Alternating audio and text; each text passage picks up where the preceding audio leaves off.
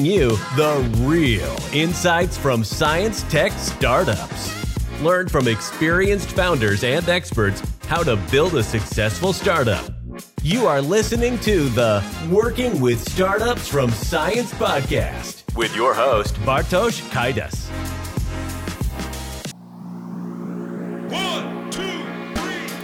Hallo und herzlich willkommen zu einer neuen Episode von Working with Startups from Science. Meine Leitung geht heute nach München zu dem Co-Founder und Managing Director Marius Almstedt von Patent Plus. Ja, was macht das Startup Patent Plus? Auf der Webseite kann man eine englische Überschrift lesen, die so viel bedeutet wie KI-getriebenes Deep Tech Scouting.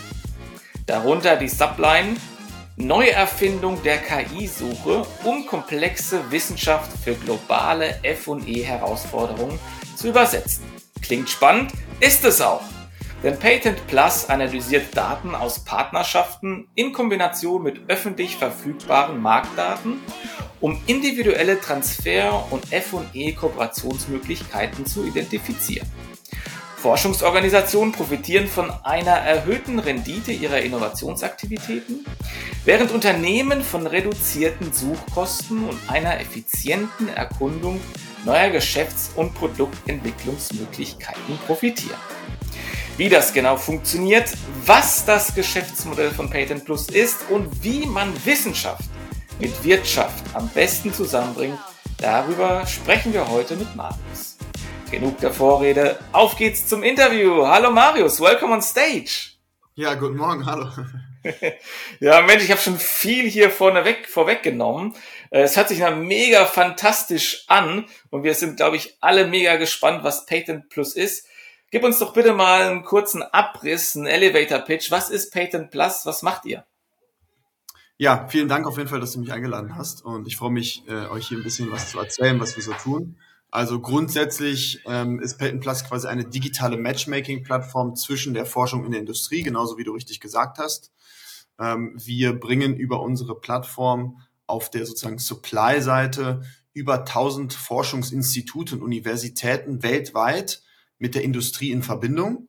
Das heißt, wir haben Innovations, äh, ja, bereitstellende, Forschende und Spin-offs von Universitäten, die sagen, hey, wir haben was Tolles entwickelt, aber eigentlich wissen wir noch gar nicht so richtig, wer, welcher Industriepartner oder für wen könnte das in der Industrie relevant sein. Und dann haben wir auf der anderen Seite die Industrie, den Demand sozusagen, die sagen, hey, wir haben fünf bis zehn Zukunftsfelder definiert, da fehlt uns aber ein bisschen die Expertise. Und jetzt wollen wir erstmal extern schauen und uns öffnen, quasi Open Innovation und schauen, welche Universität, welche Forschenden oder Startups haben bereits dort Fortschritte gemacht und vielleicht mit den Partnerschaften eingehen investieren, Patente lizenzieren, da gibt es ganz viele verschiedene Möglichkeiten, wo ich gerne drauf eingehe. Aber das, was wir halt wirklich grundlegend machen wollen, ist grenzend übergreifend, industrieübergreifend die Brücken schlagen zwischen Forschung und, und Industrie, um schneller neue Produkte zu bauen. Ja, das hört sich schon mal mega krass an, ja. Ich höre da sehr, sehr viele Challenges raus, die ich auch so aus eigener Erfahrung als Startup Berater an Universitäten ähm, auch feststellen konnte. Wie macht ihr das? Also wie, wie, wie bringt ihr Forschung, wie bringt ihr Wissenschaft und Wirtschaft zusammen? Genau, sehr gute Frage. Also als wir die Firma gestartet haben, das war mein einer Mitgründer und ich ähm, aus dem Master heraus, als wir in Kopenhagen Innovationsmanagement studiert haben, haben dort auch parallel gearbeitet, auch in der ähnlichen Branche, ähm, haben wir gesagt, okay, wir wollen eigentlich keine Beratung aufbauen. Das heißt, wir wollen uns jetzt nicht hinsetzen und One-on-One-Workshops mit einem Corporate machen und sagen, ja, was macht, was sucht ihr denn? wir müssen es datengetrieben machen. Und da kamen wir dann quasi auf dieses, äh, diese Datenquelle Patente, deswegen ist Patent auch bei uns im, im äh, quasi Namen drin. Mittlerweile ist es viel mehr als Patente, deswegen auch das Plus. Ähm, wir müssen Daten analysieren und wir müssen Daten global analysieren. Und es reicht nicht nur, wenn wir Patente analysieren. Patente, aber wenn man das versteht, Forschungseinrichtungen und Forscherinnen ähm, melden Patente an, im Gegensatz zu normalen Firmen, weil normale Firmen wollen ihre Innovation schützen. Und Forschungsinstitute und Universitäten machen das, um im besten Falle sie zu kommerzialisieren, weil sie ja gar keine eigenen Produkte haben, um sie zu schützen. Das heißt, ich melde ein Patent an. Vielleicht will ich auch teilweise mal einfach einen Research Grant bekommen von irgendjemandem und das funktioniert besser, wenn ich ein Patent habe. Aber grundsätzlich wird es kommerzialisiert oder sollte es kommerzialisiert werden. Das heißt, wir analysieren Wir haben eine KI entwickelt, eine Software dahinter unserer Plattform, die weltweit automatisch die Patentportfolios aller Universitäten und Institute analysiert und unseren Corporate-Partnern auf der Demand-Seite, es müssen nicht nur Corporate sein, es können auch andere Startups sein, sagen, hey, schaut doch mal, für eure F&E-Herausforderungen gibt es hier die angemeldeten Technologien der Universität XY und die könnten quasi euch einen Headstart geben, um eure Produktentwicklung ähm, voranzuschreiten. Und genau, das heißt, das ist einmal die Patentdaten. Äh, ähm, dann haben wir auch noch ganz viele andere Daten, die wir analysieren. Ähm, wir haben Startup-Daten durch bekannte Startup-Datenbanken. Wir haben sehr neu gelauncht ähm, ein KI, quasi eine KI-Intelligenz, die Produktdaten von Webseiten von Startups automatisch analysiert. Das heißt, die kombinieren wir dann mit den Patentportfolios der Startups. Und dann haben wir noch eigene Login-Funktionen. Das heißt, die Universitäten managen ihre Profile auf unserer Plattform selber und können dann sagen, hey, da ist dieses Patent, aber das Patent hat viel mehr dahinter. Das ist zum Beispiel der Industrie-Use-Case. Das ist das Technology Readiness Level. Und so haben wir quasi so Daten, die es sonst nicht gibt, weil die Universitäten das selber bei uns eintragen. Was glaubst du denn, ist das große Problem denn da dahinter? Also warum braucht man euch als Angebot? Genau, also das ist eine sehr gute Frage. Ähm, es kommt darauf an, von wo man jetzt schaut. Wir haben Supply und Demand. Supply die Forschungseinrichtungen und Demand die, die Industrie. Und viele Leute haben früher argumentiert, es, es, die Universitäten und Institute müssen besser daran werden, ähm, ihre Technologien zu vermarkten, die auf den Markt zu bringen, zu kommerzialisieren. Dann haben wir uns mit der Industrie unterhalten, die, die das ja kommerzialisieren sollen. Und dann haben die gesagt, hey, wenn die Einzelnen besser werden, bringt uns das immer noch nicht, weil wir müssen theoretisch dann 20.000 Universitäten und Institute gleichzeitig monitoren. Das heißt, ein eine große Automobilzulieferer, der kennt natürlich die Unis in Deutschland, aber der kennt dann am besten äh, Fall oder im schlechtesten Fall die in Korea und in Amerika äh, nicht. Man kennt dann die Top 10, aber nicht die Top 50. Das heißt, eigentlich müssen wir es umdrehen und wir müssen aus, aus dem Technologie-Push müsste ein Market-Pull entstehen. Eine Transparenz muss geschaffen werden für die Seite, die das am Ende umsetzt. Und da, damit haben wir angefangen. Das heißt, wenn du dich einloggst, kannst du weltweit erstmal nach allem suchen und findest dann transparent, was es ist. Und das ist, glaube ich, der, der Key-Schlüssel hier. Und nicht, wie mache ich eine Uni besser, es zu kommerzialisieren, sondern wie schaffe ich ein System, was weltweit Transparenz schafft. Mhm. Also wenn ich mir das jetzt äh, so ganz äh, praktisch vorstelle, bin ich jetzt, keine Ahnung, irgendwie Unternehmen, Bosch oder sowas, ja, möchte äh, an einer neuen Zündkerze forschen und tippt dann irgendwie Zündkerze bei euch ein und dann kriege ich irgendwie weltweit äh, die neuesten Patente zum Thema Zündkerze irgendwie präsentiert. Ist das so? Ähm, ja und nein. Also was sehr, sehr wichtig ist, ist, dass wir quasi kein Patentrecherchetool sind, sondern wir bieten nur eine ganz kleine Prozentzahl von allen Patenten weltweit auf der Plattform an. Nämlich nur die Patente, die verfügbar sind zum Lizenzieren, Kaufen und der Weiterentwicklung. Das heißt, wenn du Bosch bist, siehst du jetzt von BMW keine Patente auf der Plattform. Das heißt, du siehst nicht, was machen deine Mitbewerber. Du siehst, wenn du an diesem Bereich interessiert bist, siehst du die TUM, die da etwas Neues entwickelt hat und du kannst über die Plattform direkt mit den Eigentümern, mit der Handynummer und der E-Mail-Adresse morgen einen Call ausmachen und fragen, hey, mega spannend wusste gar nicht, dass ihr schon daran arbeitet. Lass uns doch mal einen Workshop machen und gucken, wie wir das zusammen umsetzen. Das heißt, von, von nicht nur Insights, sondern Richtung Actionable. Also wirklich in die Umsetzung gehen und nicht nur Recherche und der Markt sieht so und so aus, sondern das sind die Opportunities. Das ist die eine. Das heißt, wir sind kein Recherchetool, sondern wirklich so ein, ein wie so Immobilien Scout. Das zeigt ja auch nicht alle an, welche, welche Immobilien es weltweit gibt, sondern nur die, die verfügbar sind, gerade zum Kaufen und, und äh, Mieten. Das zweite, ähm, genau, das ist eigentlich so der, der, der Haupt, äh, Hauptunterschied. Und der zweite Unterschied ist eigentlich, wie die Art von Suche. Da haben wir jetzt, glaube ich, drei Jahre Energie reingesteckt und auch viele Learnings gemacht. Die traditionelle Suche mit Keywords, die funktioniert nicht mehr so gut. Ähm, die Leute, die unsere Plattform benutzen, sollen am besten nicht unbedingt die Leute in den Unternehmen sein, die sich perfekt mit der Technologie auskennen, sondern es sind oft dann auch Innovation Manager und Trend Scouts und verschiedene Arten, vom Praktikant bis zum C-Level, die sagen, das ist eine spannende Technologie und wir haben die bei uns in der äh, Unternehmen definiert. Und du kannst bei uns zehn Seiten Fließtext rein copy-pasten, die die F&E-Abteilung schon definiert hat und unsere KI analysiert das automatisch und spuckt dir die relevantesten Treffer aus. Das heißt, du musst dich nicht mehr hinsetzen mit und oder Verschlüsselung und diese ganzen bestimmten Keywords eingeben, sondern das macht unsere KI. Und was das eigentlich heißt, ist, dass wir, also unsere Mission ist so ein bisschen so Translating Complex Science, weil am Ende des Tages ist diese Patente und diese Science, die aus Unis rauskommt, sehr komplex und teilweise nicht verständlich für die Industrie, die das eigentlich umsetzen müssen. Das heißt, unsere Aufgabe ist quasi, wie übersetzen wir komplexe Science in etwas, was die Industrie dann quasi auch Interesse daran hat, zu sagen, hey, spannend. Ja, jetzt äh, gibt es vielleicht den einen oder anderen Zuhörer in, der sagt, ach Gott, Datenschutz, ach, wenn die jetzt da zehn Seiten hochladen, ja, dann legen die sich ja schon preis. Wie geht ihr damit um? Ja, also ist ganz einfach eigentlich, also Datenschutz ist einfach bei uns Datenschutz. Jeder hat einen eigenen Login, dafür wird nichts preisgegeben. Das ist nicht so, dass du eine Innovation Challenge bei uns auf der Plattform hochlädst, sondern du hast als, als Unternehmen, als Kunde deinen eigenen Login und du, kann, du kannst das einfach eingeben und keiner anderer sieht das. Und das ist, glaube ich, auch der Unterschied, weil normalerweise muss ein, eine Firma zum Beispiel aufs Fraunhofer zugehen und sagen, hey, wir haben diese spezifische Herausforderung, gibt uns doch mal alles, was ihr habt. Und dann ist genau dieser Datenschutz oder diese, ja, diese Innovationsherausforderung gibst du dann nach außen preis. Und bei uns ist das nicht so. Du kannst erstmal recherchieren in diesem privaten Umfeld und wenn du dann in den Outreach gehst, dann kannst du quasi sagen, hey, ich finde eure Technologie spannend, lass uns doch mal ein Mild NDA zum Beispiel machen und, und uns unterhalten. Das funktioniert ja, genau. auch, ähm, untereinander.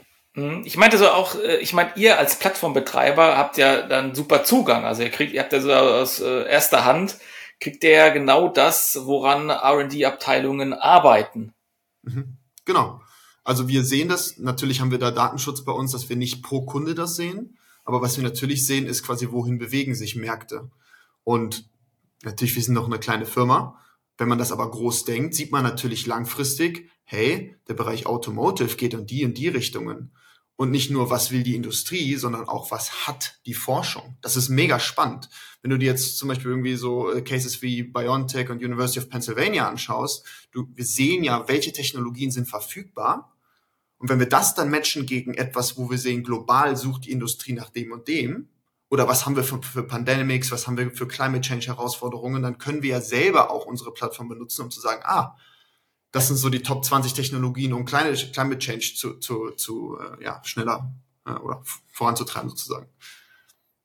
Ja, ich habe das äh, letztens hatte ich einen Artikel gelesen irgendwo, äh, dass Google Patent ja auch im Prinzip dadurch, dass du das ja schon eintippst, die in die Suche nach was du suchst, mhm. die im Prinzip so wie Google Trends ja auch schon sagen können, welche welche Themen werden da irgendwie aktiv gesucht und gescoutet. So, also das fand ich total interessant.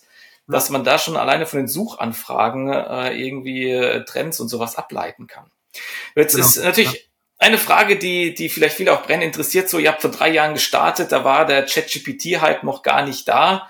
Wie arbeitet ihr das dann aus? Also habt ihr da irgendwelche Engines, habt ihr das selbst entwickelt oder greift ihr auf Tools äh, zurück? Genau, super gute Frage. Und ich meine, der, der momentane, das ist nicht nur ein Trend, weil, wie du gesagt hast, wir haben das davor schon gemacht.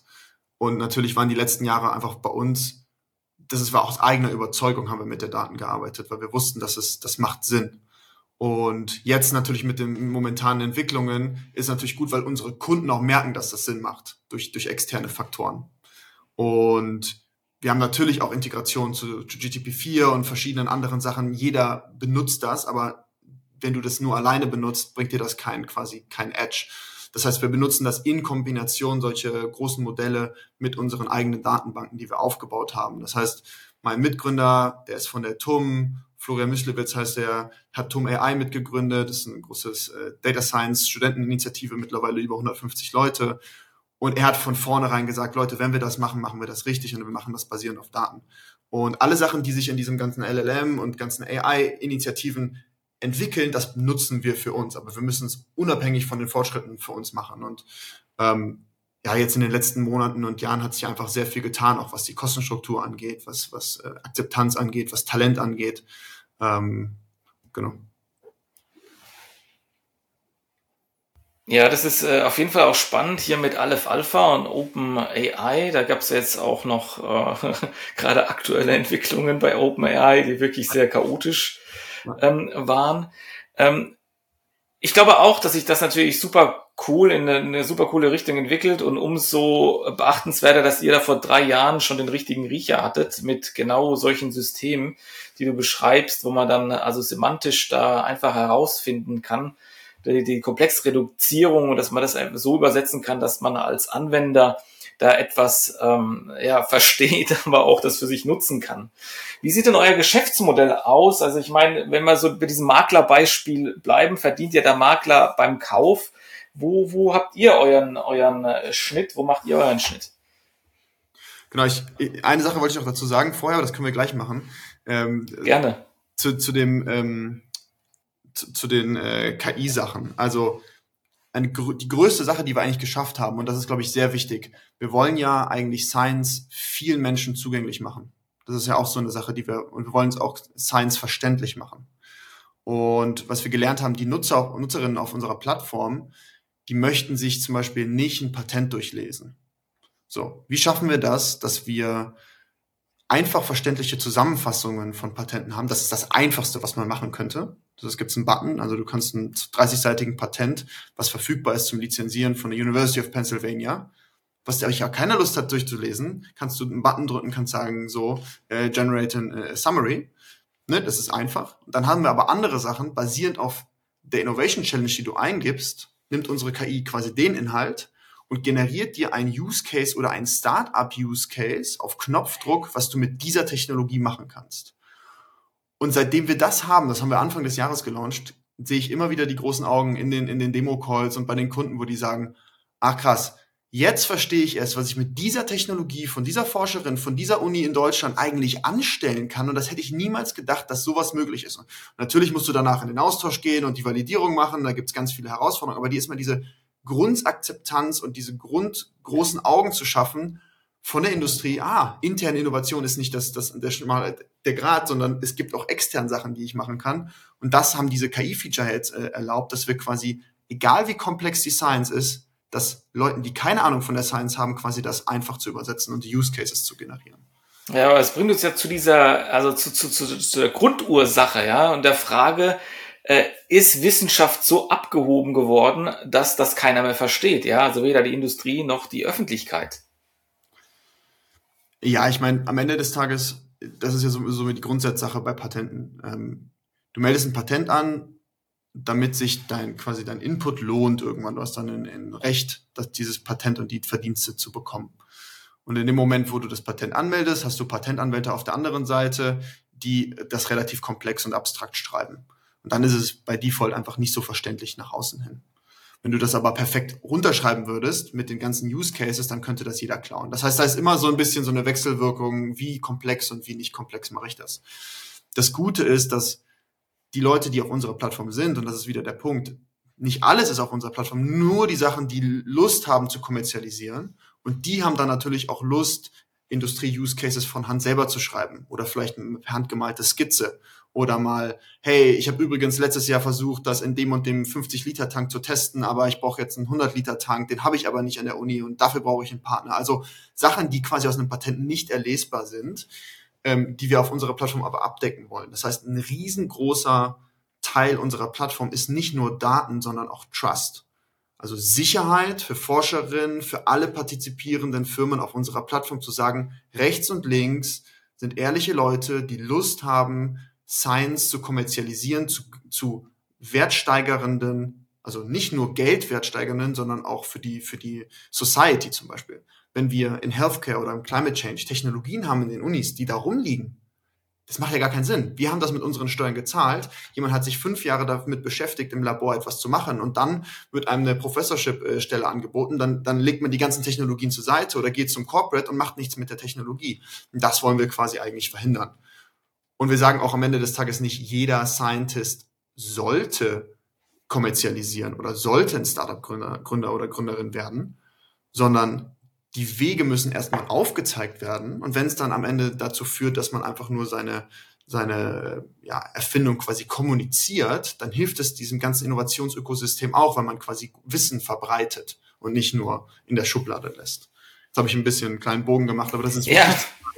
Alles gut, alles gut. Ich habe die Frage mit dem, mit dem Businessmodell nicht vergessen, aber lass uns nochmal noch mal nach den Wegen. Also das interessiert mich natürlich auch und vielleicht den, äh, die ZuhörerInnen. Äh, welche Wege gibt es denn, äh, deine Forschungsergebnisse zu verwerten, die auch auf eurer Plattform natürlich angeboten werden? Hallo, mal was in eigener Sache. Ich habe ein Buch mit dem Titel Überzeugende Startup Pitches geschrieben, das im Sommer 2023 im Springer Gabler Verlag erschienen ist. Warum habe ich dieses Buch geschrieben? Nun, ich habe gemerkt, dass manche Teams sehr gut komplexe Unternehmensideen pitchen können. Und in meinem Buch gebe ich dir eine Anleitung, wie auch du überzeugende Startup-Pitches vorbereitest und bestehende optimierst. Dazu nutze ich meine eigens entwickelte Methode, die ich APP Pitch Program genannt habe. Das Buch ist überall im Buchhandel zu erwerben und auf meiner Webseite www.überzeugendestartuppitches.de. So, und jetzt geht's auch weiter mit dem Interview. Genau, also wir haben da mal einen Artikel geschrieben äh, in, in Sifted über Spin-offs, weil alle sagen, wir brauchen mehr Spin-offs, wir brauchen mehr Startups und das stimmt auch, gar, gar keine Frage. Aber ich glaube, wir dürfen nicht den Fehler machen, jede Forscherin dazu zu drängen, einen Spin-off zu gründen. Weil es ist einfach nicht, das ist einfach nicht die Natur und deswegen gibt es auch so wenig normale Startup-Gründer. Ähm, und das heißt, die erste Sache, die man machen sollte, ist einfach ein bisschen so Science Communication. Das, was du ja auch viel machst. Also wie kommuniziere ich, was ich habe, was ich Interesse habe, ich gehe auf eine Konferenz etc. Der erste Schritt dann, oder der zweite Schritt ist dann eigentlich, wenn ich möchte zum Beispiel einen Spin-off zu gründen, brauche ich einen Co-Founderin, einen Co-Founder. Meistens habe ich einen Technologie-Background und brauche jemanden, der irgendwie ähm, ja, Background in, in, in Commercial-Sachen hat, also Sales, Marketing, Geschäftsführung, Fundraising etc. Das heißt, man, man darf sich gar nicht den Druck machen, jetzt innerhalb von einem Jahr ein Startup zu gründen, sondern einfach mal sich in dieses Ökosystem zu geben, auf Konferenzen zu gehen, sich mit Leuten zu unterhalten. Ähm, das ist quasi das Mindeste, was man machen kann. Und dann gibt's natürlich, okay, ich habe ein Patent zum Beispiel und ich suche mir einen Industriepartner, um das Patent zu lizenzieren, das Patent zu verkaufen oder ähm, Geld zu bekommen, um dieses Patent oder die Patentportfolio quasi mit dem Industriepartner zusammen weiterzuentwickeln. Und das ist in Deutschland immer so, ja, Patent ist ein Legal Document und das ist alles so komplex und ist teuer. Wenn man in die USA schaut, jeder Professor an einer, einer, einer Engineering School hat Patente und arbeitet, hat große Industriepartnerschaften und arbeitet einfach wöchentlich mit der Industrie zusammen, weil man dann ja auch viel bessere Insights hat, was braucht eigentlich der Markt und sonst forsche ich ja teilweise einfach Jahre an etwas vorbei, was dann am Ende keiner braucht. Das ist ja gibt dir zwar Freedom, da kann man in seiner Kammer sitzen und das machen, aber am Ende des Tages will man ja eigentlich auch das spüren, dass man einen Impact gemacht hat mit seiner Technologie. Das heißt, diesen, diesen Kontakt zur Industrie oder zu Startups und, und anderen Gründerinnen quasi frühzeitig zu suchen, ist, ist sehr wichtig, einfach Feedback zur Technologie zu bekommen. Hm. Äh, greife ich mal eine Gegenposition auf. Ein Wissenschaftler an einer äh, deutschen äh, grundlagenorientierten Universität würde dir sagen, nee, also wir forschen an Grundlagen, nicht an Anwendungen oder diesen Anwendungsbezug aus der Industrie, den möchten wir gar nicht haben, ja, Freiheit und Lehre und so. Ähm, und diese Beispiele aus Amerika, da würden die sagen, ja, also das äh, sehen wir, aber das ist nicht der Kern der Wissenschaft. Äh, dennoch steckt ja dahinter auch äh, viel ja, Performance Lost, weil ja auch richtig geile Sachen aus der Grundlagenforschung rauskommen. Wie würdest du so einem Argument ja begegnen? Wie würdest du das auflösen? ich glaube, äh, Grundlagenforschung sollte Grundlagenforschung bleiben und das ist auch extrem wichtig. Also ich, da, da gibt es kein Argument dagegen. Ich glaube, es geht eher darum, wenn man angewandte Forschung macht, dass man richtig angewandte Forschung macht. Weil man, es gibt viele, machen angewandte Forschung und haben irgendwie ein Ziel im Kopf. Ich möchte was für die Automobilindustrie, weil ich, weil das eine Passion für mich ist. Aber dann sollte man sich quasi richtig mit dem Markt äh, äh, befassen und sagen, okay, ich habe ein paar Hypothesen, ich möchte relativ schnell in den Austausch gehen, ich möchte Feedback einholen ähm, und nicht sich ausruhen, dass man jetzt einen Exist-Forschungsgrant bekommen hat und ein Jahr quasi erstmal das, das, das bezahlt bekommt, sondern relativ schnell, das ist ja auch so ein bisschen so eine Illusion, die, die man sich da schafft, dass man Gelder von, von der Uni bekommt, um etwas zu machen und sich da vielleicht auch ein bisschen darauf ausruht. Das heißt, wenn man sich irgendwie entscheidet, in die Richtung zu gehen, dann fail fast quasi und unterhalte dich mit den Leuten und hol dir das Feedback ein. Äh, das geht, glaube ich, in Science genauso wie in dem ganz normalen Business-Kontext. Aber Grundlagenforschung ist extrem wichtig und daraus entstehen super tolle Sachen und ähm, ich glaube, das ist einfach ein, nochmal eine, eine ganz andere Sache, ein anderes Mindset, was auch so sein bleiben sollte. Mhm. Glaubst du denn, in Deutschland verwerten wir zu wenige Patente? Auf jeden Fall, auf jeden Fall. Ähm, und ich würde es noch nicht mal auf dieses Patentthema runterbrechen. Ähm, Patente ist bei uns ja ein Mittel zum Zweck, um dahinter die Personen zu identifizieren. Aus jedem Patent können wir Personen rauslesen und die Personen haben dann teilweise vielleicht zehn Patente, aber 50 andere Ideen. Und das ist der Grund, warum wir das machen. Es geht immer um die Person dahinter. Wenn du auf unsere Plattform äh, PFAS eingibst, also Neverending Plastics, und dann machst du eine Sensorlösung für Water Desalination oder irgendwas, dann siehst du auf einmal in Europa haben wir irgendwie 250 Forscherinnen mit Patenten, die daran arbeiten. Wenn du nur auf die Patente schaust, kann es relativ schnell langweilig sein. Wenn du auf die Person schaust auf unserer Plattform, was machen die eigentlich? Siehst du, ah, gerade ein neues Paper gepublished, hier bei LinkedIn vielleicht gerade eine Co-Founder-Rolle angenommen und dann fängt an, das interessant zu sein.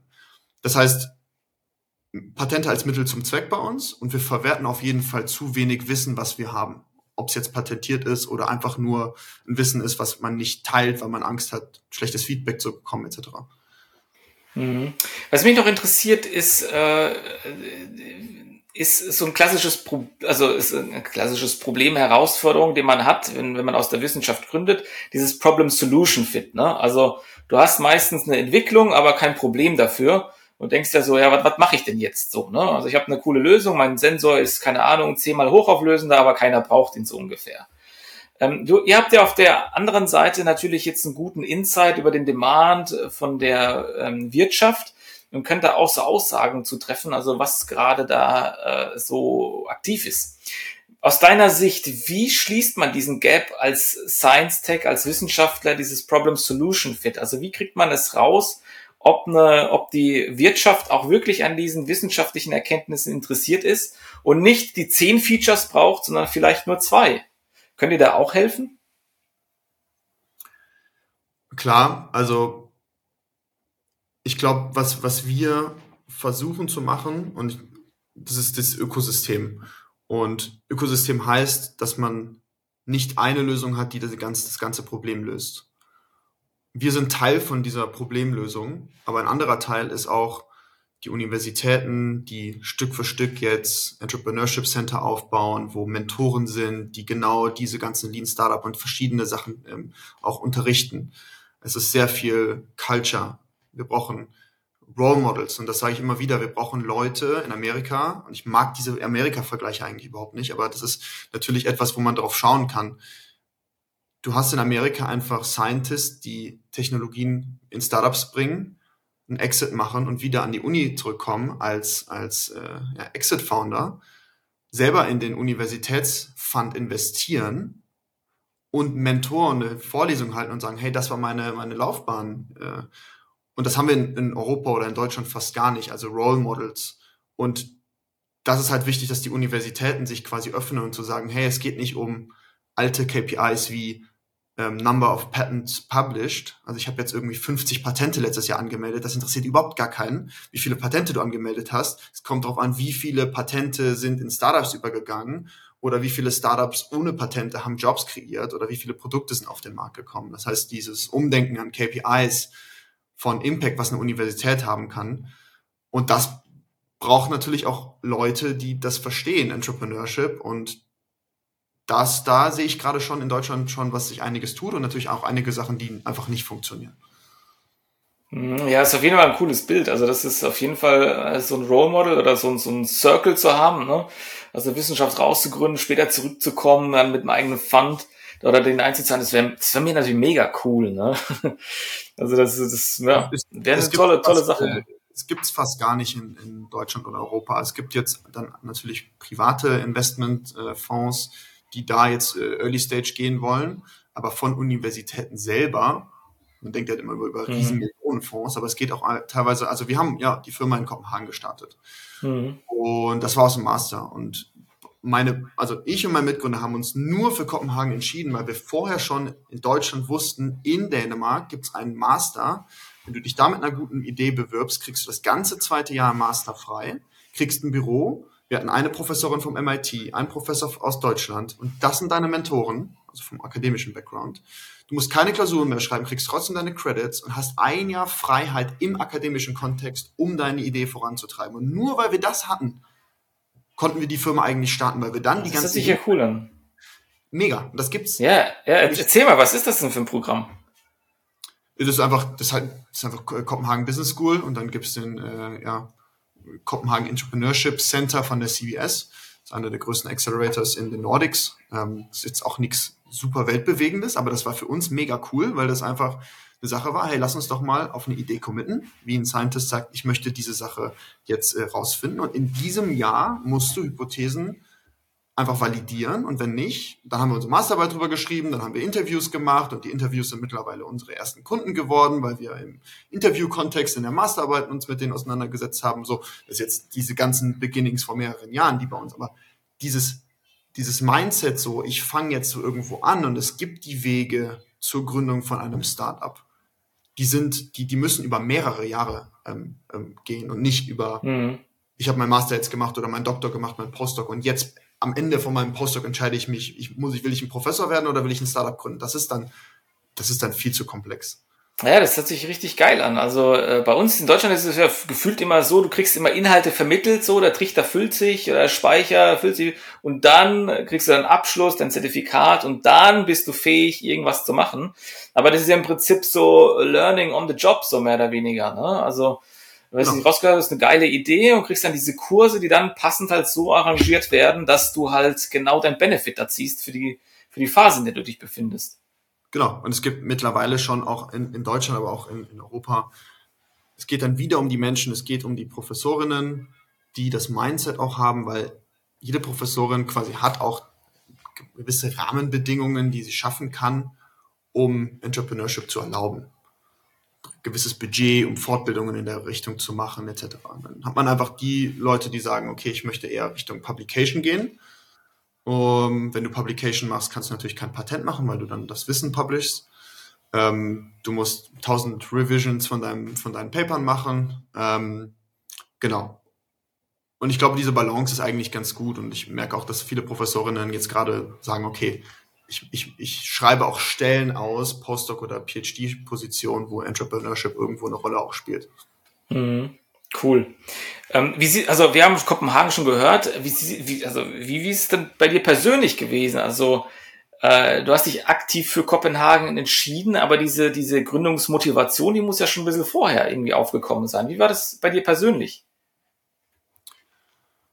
Ähm, genau, also ich komme aus einer entrepreneurial sozusagen Familie. Das war für mich ganz klar. Ich bin mit den Ups und Downs aufgewachsen. Okay, was, was habt ihr gemacht oder was?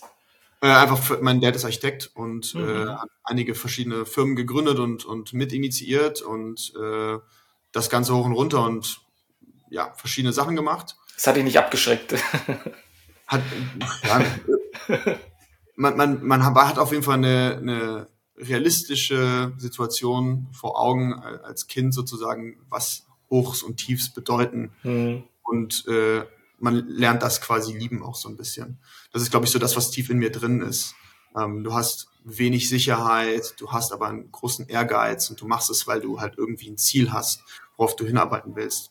Und am Ende des Tages, glaube ich, für mich ist es, ist es, ein, ist es ein Spiel am Ende des Tages. Eine Firma, eine Firma zu gründen, ist es Teil des, des Prozesses. Und wenn man das dann, die Firma nicht langfristig macht, über 20, 30 Jahren, dann macht man etwas anderes in dem Bereich. Aber du hast trotzdem immer das, was du erreichen willst, langfristig im, im Ziel. Und das ist bei mir auf jeden Fall auch Klimawandel. Und es gibt ganz viele verschiedene Lösungsansätze. Mit Payton Plus wollen wir den Lösungsansatz Transparenz schaffen, dass wir mehr Technologien aus der Forschung in die Industrie bringen. Ich habe aber CO2 Capture oder Bioplastics. Wir haben einen super coolen Kunden, der auch Investor bei uns ist, der macht biologisch abbaubare Plastikverpackungen. Und über unsere Plattform kann man Technologien finden in Universitäten, die dabei helfen. Also wenn das unsere Mission ist, dann geht es eigentlich nicht besser, weil das ist wirklich Direct Impact.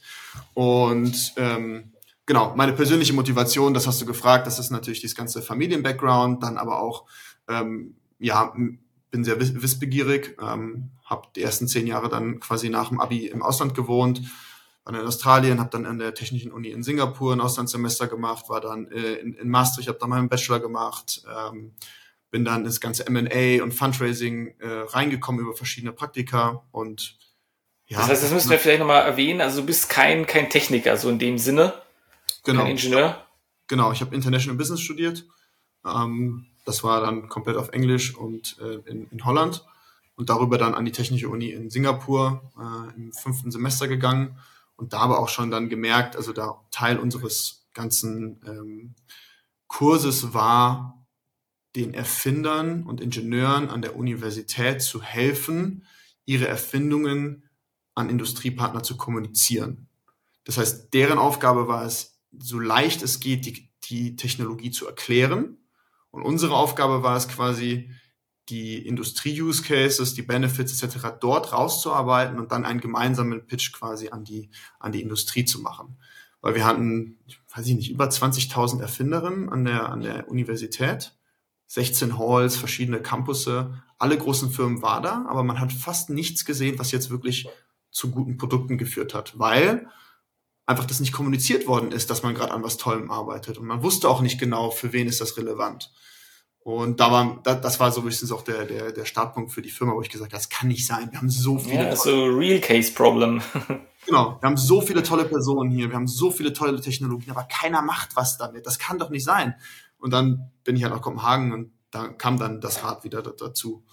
Ja, ja, eine Sache, äh, die du schon im Inter, also die du im Interview schon erwähnt hattest, die fand ich auch interessant, weil ich die Frage oft bekomme: Wie findet man einen richtigen Co-Founder? Und du hast ja auch von einem Co-Founder gesprochen, der ja, äh, also der die technische Seite abdeckt. Wie kommt man da zusammen? Ich glaube, das ist gibt es ganz viele verschiedene Wege. Ich glaube, das Wichtigste ist, dass man einfach in den Markt geht sozusagen. Ähm, Seriengründer haben es natürlich leichter, weil sie schon ein Netzwerk haben und äh, First-Time-Founder ist ein bisschen schwieriger. Aber am Ende des Tages, es gibt wirklich so viele Wege, man kann keine Fehler machen. Habt nicht die Illusion, über, eine, über eure Erfindung oder über euren, eure Forschung zu reden und habt, denkt, das wird geklaut von irgendjemandem. Das passiert in 99,99% der Fälle nicht. Am Ende geht es immer um die Person, die Eigenmotivation, diese Technologie um, um, umzusetzen. Wenn ihr seit vier Jahren an etwas forscht, glaube ich nicht, dass jemand extern dann sagen würde, ja, das nehme ich jetzt und das kommerzialisiere ich oder das, daraus mache ich jetzt ein Startup. Im besten Fall oder im schlimmsten Fall kommt er auf euch zu und sagt dann, mhm. äh, das zusammen machen. Das heißt, Aber, also, raus, ja. genau, also wie war, wie habt ihr euch gefunden als, als Co-Founder? Also äh, gab es irgendwie Anlass, eine Veranstaltung oder wie, wie seid ihr zusammengekommen? Nee, wir waren, wir waren im gleichen, ähm, gleichen Kurs einfach und äh, gleichen Master. Und da haben wir, also haben uns einfach irgendwie kennengelernt, weiß ich selber nicht mehr. Und wir haben eigentlich jedes Mal, weil bei unsere, unsere Vorlesungen waren immer sehr inspirierend, ähm, haben dann eigentlich immer nach den Vorlesungen über die praktischen Beispiele gesprochen zusammen und haben überlegt, was für, wir hatten viele verschiedene Ideen. Die waren alle in dem gleichen Kontext, den wir jetzt sind, aber ganz viele verschiedene Lösungsansätze und teilweise haben wir jetzt noch vor kurzem drauf geschaut. Ideen, die wir vor vier Jahren hatten, sind jetzt gerade ein Feature von uns geworden. Das war eine ganz eigene Firma und ist jetzt ein Feature von uns. Ähm, das heißt, wir haben uns immer irgendwie ausgetauscht und ähm, wir waren auf ziemlich vielen Veranstaltungen. Es gibt Co-Founder Matchmaking, es gibt Startup Meetups, es gibt es gibt alles. Mach einen Instagram-Post und sagst, ich arbeite an der Idee. Wer hat Lust, mir Feedback zu geben? Äh, es gibt so viele verschiedene Sachen. Es ist, ähm, und unseren technischen Mitgründer, den wir dann ein Dreivierteljahr später dazu geholt haben, als wir die ganze Idee so ein bisschen so ge geformt hatten, ähm, den haben wir einfach über LinkedIn angeschrieben. Wir haben uns gesagt, okay, was für eine Person brauchen wir? Brauchen wir jemand im Data Science oder brauchen wir jemand im wirklich Backend-Entwicklung, also wirklich Programmieren viel oder Frontend? Mittlerweile haben wir verschiedene natürlich Sachen. Und dann haben wir einfach uns eine Liste gemacht und wir wussten, wir wollen nach München kommen wieder von, von Kopenhagen, weil mein Mitgründer aus München ist. Und haben uns einfach geguckt, okay, TUM, dann haben wir uns die ganzen Studiengänge durchgelesen und haben gesagt, okay, wer ist das? Dann haben wir das bei LinkedIn eingegeben und haben uns eine Liste gemacht von 50 Leuten und dann haben wir die einfach alle geresearched und haben wir uns eine Liste, Excel, bla bla, angeschrieben und dann war das ein Prozess über ein Dreivierteljahr, wo wir uns ausgetauscht haben. Und ähm, genau, also der Kennenlernprozess ist sehr wichtig. Cool, das ist doch schon mal ein handfester Tipp, mit dem kann man dann auch gleich nach dem Interview starten. Ja. Wunderbar. Ähm, wir kommen langsam Richtung Ende. Eine Frage habe ich nicht vergessen und die hole ich jetzt nach und zwar zum Business Model. Wie verdient ihr Geld mit der Plattform? Genau, ganz einfach. Ähm, wir haben Jahres-Subscription-Lizenzen für die Industrie. Das heißt, äh, Unternehmen kauft bei uns einfach eine Jahreslizenz auf der Plattform, kann dann industrieagnostisch weltweit alle Innovationsherausforderungen, die sie haben, bei uns eingeben sieht dann alle Ergebnisse, kann direkt über die Plattform Kontakt aufnehmen mit den Forscherinnen, mit den Startups etc. Ähm, genau, also super einfaches Geschäftsmodell. Und ähm, was wir zusätzlich anbieten, das ist quasi die Demand-Industrieseite und der ähm, Supply-Seite bieten wir kostenlosen Zugang an. Zu, also Universitäten können teilweise kostenlos auf unsere Plattform raus. Wir haben ein bezahltes System für die Universitäten, wo sie zu ihrem Patentportfolio oder zu ihrem Innovationsportfolio, wo auch die Spin-offs gelistet sind, einen shareable Link bekommen. Das heißt, einen Link, den sie dann extern mit ihren bestehenden Corporate Partners etc. teilen können. Das heißt, sie müssen nicht mehr ihre eigene Website toll managen. Da fließt auch viel Geld rein. Wir haben teilweise Webseiten, wo sie ihre Technologien listen. Das muss, ist nicht mehr, da geht eh keiner drauf sondern sie nehmen unseren Link von unserer Plattform und teilen den einfach mit einem Industriepartner, den sie gerade auf einer Konferenz geteilt haben. Sie sagen, schau mal hier, hier ist alles, was wir in Innovationen an unserer Uni machen. Schaut doch mal, ob da Technologien von euch bei sind. Und dafür zahlen die eine gewisse Summe. Ja, es muss auch nicht kompliziert sein, ne? Es kann auch einfach sein. Manchmal ist es das einfach, ne? dass man da. Ja, weil, also äh, dazu, das ist natürlich, viele Investoren und viele andere kommen dann zu uns und sagen, ja, ihr müsst unbedingt einen Transaction Share nehmen, für jede Patentlizenzierung müsst ihr zehn mhm. Prozent mhm. nehmen, etc. Wir glauben, dass genau gerade das dazu führt, dass der Markt auch so fragmentiert ist. Es gibt ganz viele Unis, die mit kleinen Beratungen zusammenarbeiten, etc. Und dann gibt es tausend Lösungen, aber keine funktioniert. Und ähm, wir sagen, wir wollen erstmal das Chicken and Egg Problem lösen. Das haben wir jetzt gelöst und jetzt wollen wir Traction auf beiden Seiten kriegen und dafür brauchen wir einfach ein ganz einfaches, gutes Geschäftsmodell. Mhm. Ich meine, du stehst ja mit deinem Unternehmen äh, genau in der Schnittmenge zwischen zwischen Wissens, Wissenschaft und Wirtschaft. So, jetzt habe ich's. Und ähm, was wäre so jetzt dein Master-Tipp, den du gern an äh, meine ZuhörerInnen richten wollen würdest? Komplexe Frage. ja, das, ich glaube, die Schwierigkeit liegt da, einen Tipp zu geben, ne? genau, also. Oder vielleicht aus den eigenen Learnings, ich weiß es nicht. Also was, was ist so der, der Game Changer, ja? Wenn die Leute das jetzt hören und sagen, boah, krass. Wenn man jetzt mal auf Deutschland schaut oder auf Europa und auf das Thema Spin-offs zum Beispiel. Wir haben mehr Initiativen als gründungswillige Forscherinnen. Wir haben von jeder Bundesagentur für irgendwas haben wir ein Programm für irgendwas. Wir haben bestimmt 100, 100 Programme in Deutschland. Das vergessen wir aber, dass wir die Gründerinnen brauchen von den Universitäten und den Forschungsinstituten, die bereit haben und den richtigen Kontext haben, auch was draus zu machen. Das vergessen wir hier immer. Das heißt, wenn wir mehr Geld nehmen würden von diesen Initiativen, in die richtigen Leute stecken, in die richtigen Ökosysteme, also diese Support-Programme, Mentoren an den Universitäten, ähm, super einfache Grants für die Forscherinnen, um einfach zu sagen, hey, nimm das einfach mal, du musst mir auch gar nicht reporten, was du damit machst, mach doch einfach mal ein Jahr und versuch mal deine, deine Idee zu kommerzialisieren oder zu einem Startup zu bringen, ohne bi-weekly Reportings, so dann hätten wir viel geschafft. Das heißt, ich weiß nicht, ob man darauf warten kann, aber das ist eine Sache Richtung Politik. Steckt weniger Geld in die Programme und mehr unten, unten rein. Und an die Forscherin würde ich sagen, geht raus, kommuniziert, was ihr machen wollt, sucht euch irgendwie ein Problem, was ihr lösen wollt und sucht euch ein Co-Founder-Team und versucht einfach, das als Zeitprojekt quasi voranzutreiben. Weil wir haben auch nicht die Firma gegründet, auch von einem auf den anderen Tag. Wir haben anderthalb Jahre dran gearbeitet, neben unseren Jobs und haben dann irgendwann gesagt, so, jetzt machen wir es Vollgas. Aber man muss sich nicht diesen Druck intern aufbauen, zu sagen, ich muss jetzt eine Idee finden und ich muss jetzt das unbedingt machen und meinen Job kündigen. Nein, mach's nebenbei. Total cool, total cool. Kommen wir zu meiner letzten Frage und normalerweise äh, lasse ich hier die, die gute Fee, ne, die darf den Wunsch hier äh, aussprechen ins Universum und sowas. Ich habe aber dem letzten Buch gelesen von Barbara Scher und die hat so einen Erfolgscircle vor vielen, vielen Jahren da etabliert und sowas. Und da hat sie gesagt, wäre cool, wenn man sozusagen den Wish und ein Obstacle, also ein Hindernis sozusagen mit, mitnimmt, das dich daran hindert, diesen Wunsch zu erfüllen. Deshalb meine Frage an dich, was ist dein Wunsch und was für ein Hindernis hast du, äh, um diesen Wunsch im Prinzip auch in Erfüllung werden zu lassen?